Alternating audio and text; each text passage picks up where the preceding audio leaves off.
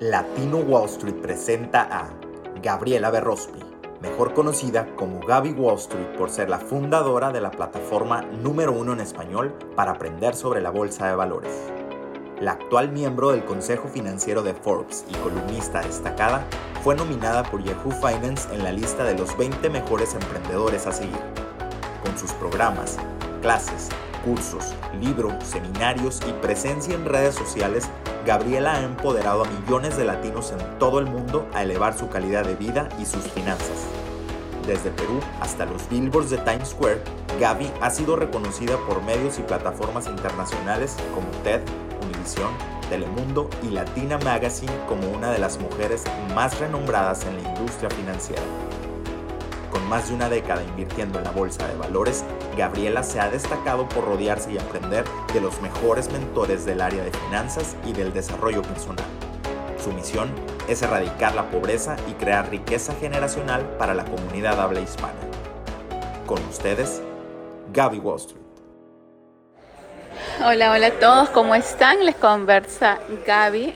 Estoy aquí quizá con un poquito de bulla, pero no quería que pase hoy eh, sin saludarlos y hacerles pues un comentario eh, de esta empresa que me parecía muy relevante con algo que ha pasado. Mm, como se acordarán, hoy es feriado nacional y no hay bolsa, no tenemos clase, Wall Street está de vacaciones prácticamente. Eh, pero aquí les mando un documento de la compañía Bath Beyond, que es el más reciente que pueden encontrar en la misma página web de la empresa, para que tengan una idea de sus números, ¿no? Y cómo les ha estado eh, yendo y es verdaderamente un desastre. El documento está en inglés, obviamente, porque eso es el, eh, pues el idioma, ¿no? Como lo tienen en el PDF, pero pueden ver en términos de números, los números son universales, cómo han bajado, cómo está en negativo, cómo es verdaderamente eh, un desastre, ¿no? Es como la definición de una empresa eh, en bancarrota. Esto ya lo sabíamos y de hecho, si se acuerdan, habíamos hecho una clase de un estudiante de 20 años que había ganado 110 millones de dólares en un tiempo muy corto a través de vender sus acciones de Best Beyond, porque ¿qué fue lo que pasó hace poco? Que se dispararon eh, al estilo GameStop y luego volvieron a caer. Bueno, este, este mensaje que les mando es para decirles que siempre hay el otro lado de la moneda. Si una persona eh, de 20 años ganó 110 millones de dólares con esa movida de estas acciones de esta empresa, pero ¿qué pasa cuando alguien tiene ese tipo de ganancias en la bolsa, el otro lado? Hay los que pierden, ¿ok? Por cada ganancia hay una pérdida por cada pérdida hay una ganancia. Es así como funciona eh, el trading y todo este mundo de, la bolsa. Entonces, el otro lado, irónicamente, fue el ejecutivo más top después del CEO, el CFO de Beth Beyond, Gustavo Arnal, que de hecho era latino venezolano, pueden creerlo, eh, y lamentablemente eh, se suicidó se suicidó literalmente después de vender sus acciones. Eh, en fin, lo estaban acusando de todo tipo de cosas por, porque cuando las acciones se disparan de esta forma hay muchas regulaciones, eh, muchas investigaciones, eh, acusaciones de insider trading, que es cuando uno hace trading con información privilegiada, que es obviamente ilegal. Entonces sucede como que mucho de esto, o sea, de verdad que no, no es broma. Cuando GameStop se dispara, y un montón de gente gana dinero, como vimos a este chico de 20 años que parece un golpe de suerte, todo el mundo está interesado. Claro, es importante pues aprender qué fue lo que pasó ahí, pero hay el otro lado de la moneda cuando pasan esto. No es que este chico ganó 110 millones y listo, es que el otro lado de la moneda es que hubieron pérdidas gigantes. Eh, la mayoría, de hecho, perdió eh, mucho dinero porque esta acción se infló, fue como una burbuja, eso no es normal. Esto es tipo casino, ¿no? Cuando se infla al estilo GameStop, AMC, esas acciones meme, como les dicen, y luego, boom, caen. O sea, eso no es una forma eh, eso es una forma demasiado riesgosa que, claro, puedes tener un golpe de suerte, pero lo que quiero enfatizar aquí es que pasó una tragedia a raíz de esto. Si bien sabemos que unos ganaron, unos perdieron con esas movidas, el director de finanzas, el CFO, Chief Financial Officer, literalmente se suicidó. Eh, vivía en Tribeca, en downtown en Nueva York, en el edificio Jenga tenía 52 años eh, de hecho se tiró de, del piso 57 eh, con su esposa en, la casa, o sea, él vivía ahí, en el departamento, pueden creerlo, o sea, qué, qué traumante, qué traumante esto nos hace pensar mucho de, a mí me hace pensar en dos cosas, uno, la importancia de la salud mental, eh, y dos, eh, la Gran Depresión, porque esto se, bueno, esto en realidad se ve en las recesiones, ¿no? que los suicidios obviamente eh, suben mientras más bancarrotas hay, personas, ¿no? o sea, empresas muy grandes que impactan, recortan demasiado ejemplo, impactan demasiadas personas, como Bed Bath Beyond, estaba recortando 20% de sus empleados y cerrando 150 tiendas a nivel nacional este, similar a Best Buy, ¿no? que está eh, cerrando tiendas y recortando empleos por, por, todo el país. En fin, es como que llegan a un nivel tan grande, tan top, de literalmente tener cientos o miles de tiendas en todo el país, este, algunos ¿no? por todo el mundo. Eh, hay tantas personas que dependen, que están involucradas en esto y tú como el director, imagínate, de finanzas, o sea, del puesto Después del CEO de la cabeza es el CFO, o sea, tú estás a cargo de todo el dinero. Eh, es una presión increíble, se los digo porque conozco a personas con estos eh, puestos, con estas posiciones y no tienen ni idea el estrés eh, que es cuando las cosas se van al revés, ¿no? Cuando les toca recortar empleos, cuando les toca este, hacer este tipo de cosas, ¿no? Cerrar muchas ubicaciones. Eh, cuando hay escándalos y se meten en cosas, o sea, es, es, bastante complicado, es bastante complicado y a veces uno no piensa que va a llegar a esos extremos, pero lamentablemente, lamentablemente eso no es poco común en Estados Unidos.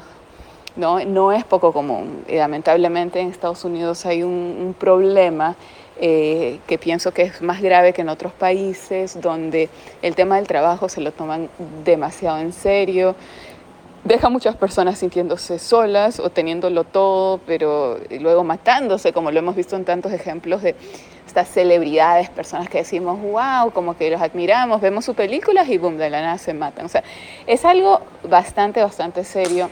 Con este mensaje les quiero decir que, eh, que es muy importante tener eh, ese enfoque en tu salud mental, ¿no? Cuando estés invirtiendo en manejar tus emociones, obviamente podemos tener compasión y entender, eh, estar en un puesto así lo que, lo que representa a nivel de, de estrés y, y, quién sabe, ¿no? ¿Qué estaría pasando en otros temas, quizá en su familia, para haberse matado enfrente de su esposo? O sea, wow, de verdad que esos detalles pues no, no los tenemos. Lo único que sabemos que es el hecho. El hecho es que vendió sus acciones de Pepe and Beyond.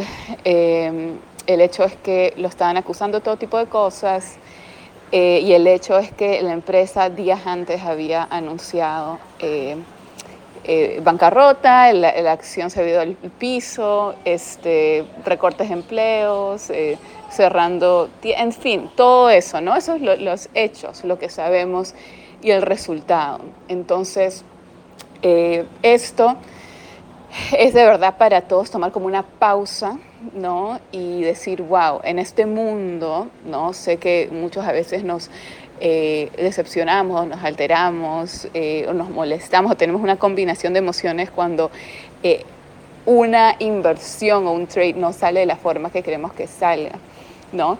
Pero este es un ejemplo del extremo que puede llegar cuando el, el estrés se apodera de ti y sientes, yo siento que una persona hace eso porque piensan que no hay como un escape, ¿no? Una forma de escapar.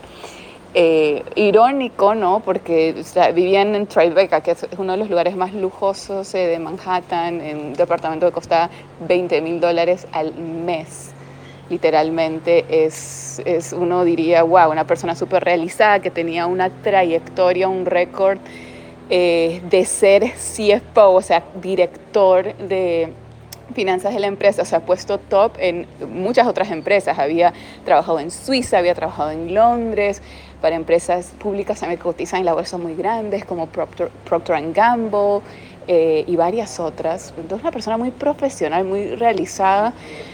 Y wow, lo sentí más cercano porque es latino, imagínense.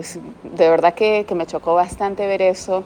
Y nuevamente, esto para mí simplemente es una eh, prueba ¿no? de que estamos en una recesión, por más que la gente lo quiera negar por ahí, algunos líderes que no les conviene decirlo.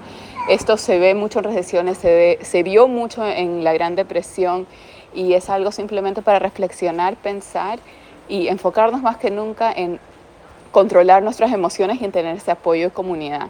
Y eso es una de las cosas que estamos eh, enfocándonos en el reto. No vamos a hablar de la psicología eh, de un inversionista multimillonario. Okay, Alan va a estar liderando esa parte en el reto. Eso va a ser el día 3, eh, el miércoles. Es la próxima semana. El reto es lunes a viernes. Eh, ¿Y por qué es importante esto? Es porque, o sea, más allá que Alan sea multimillonario y, sea dueño de un fondo de inversión y maneje cientos de millones de dólares y esté en el tipo de de, presión de ese nivel, como digamos este ejecutivo, eh, de, el que fue ejecutivo de Bastante Beyond, es, los quería dejar con esto. Yo cuando conocí a Alan, o sea, antes que sepa quién era él, cuando se sentó al lado mío en ese seminario en el que estábamos, nunca me voy a olvidar que mi primera impresión de él fue, hoy, wow, qué tranquilo este, este chico, o sea, súper zen, literalmente se me vino a la cabeza eh, que, era profesor de yoga. O sea, nunca lo he contado, pero es que era tan como que zen, ¿no? Tan como que tranquilo y eso que mi impresión, a veces uno conoce a alguien y como que... Eh, ¿no? Piensa que asume que hace algo, ¿no? Y luego te enteras y hace lo opuesto. En fin, es como que una impresión que a veces nos equivocamos, pero literalmente esa fue la impresión del que, hombre más tranquilo, más zen. Cuando me dijo que eras dueño de fondo de inversión, yo, ¿qué? No podía creerlo. Eh, porque él ha trabajado mucho en su mentalidad, en su tranquilidad, para que cuando pasen locuras eh, que pasan cada cierto tiempo, cada década en la bolsa, pues esté preparado y esté con, ese, em, con esa fuerza interna, ¿no? Para lidiar con lo que sea que suceda en el mundo, en las inversiones, eh, con los clientes, este, con, con, lo que sea que es, ¿no? Lidiar con con el dinero de otras personas, especialmente cuando manejas dinero de otras personas, es un tema muy delicado y Bath Beyond como empresa pública, obviamente, demasiado dinero inversionistas que pues están en riesgo y de ahí se apalancan, ¿no? que son empresas tan grandes y están en deudas y así como terminan en, en bancarrotas, ¿no?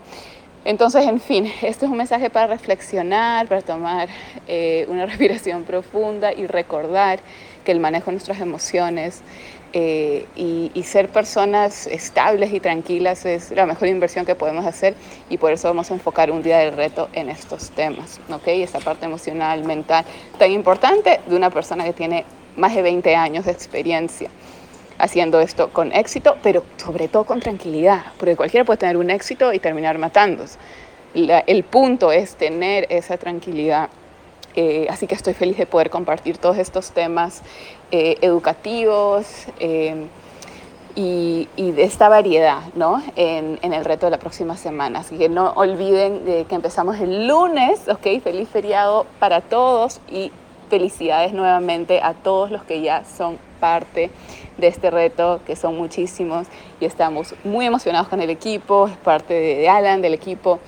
Les damos muchas gracias porque no solo se trata de aprender, también estamos conectándolo en una causa y estamos haciendo bien el bien todo al mismo tiempo. Y eso siempre se regresa multiplicado. Así que les mando un abrazo, tengan un feliz día y nos veremos en un próximo audio. Latino Wall Street la plataforma número uno en español para aprender sobre la bolsa de valores y criptomonedas. Encuentra nuestro podcast en todas las plataformas digitales y no olvides seguirnos en nuestras redes sociales como Latino Wall Street. Latino Wall Street, creado por latinos para latinos.